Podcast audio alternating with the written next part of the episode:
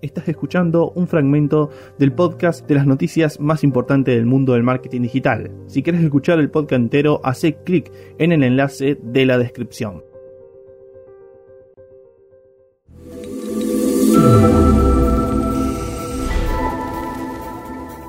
Vamos a la cuarta noticia del día y es nada más ni de nada menos que de LinkedIn. Y es que sí, ahora LinkedIn ha empezado a agregar nuevas funcionalidades a las páginas de empresa. La verdad que están buenas porque, bueno, LinkedIn medio como que se había olvidado que existían las páginas de empresas y no estaba añadiendo funcionalidades. Bueno, la primera novedad es que, bueno, te va a permitir agregar la política de tu empresa. Es decir, si, eh, si tenés, por ejemplo, empleados que trabajan de manera remota, si aceptas ese tipo de contrato de trabajo, si tenés empleados que trabajan eh, de forma híbrida, etcétera, etcétera. Luego también vas a poder añadir dentro de tus políticas cuáles son justamente las políticas de vacunación de tus empleados.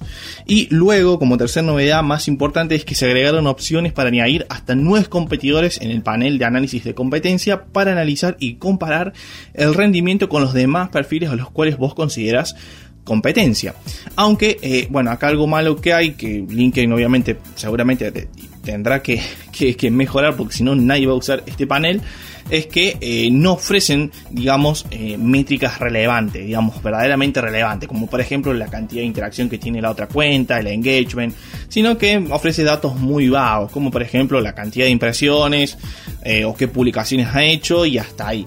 Así que bueno esperemos que LinkedIn mejore esos datos por ahora dijeron que no lo están poniendo por un tema de respeto a la privacidad.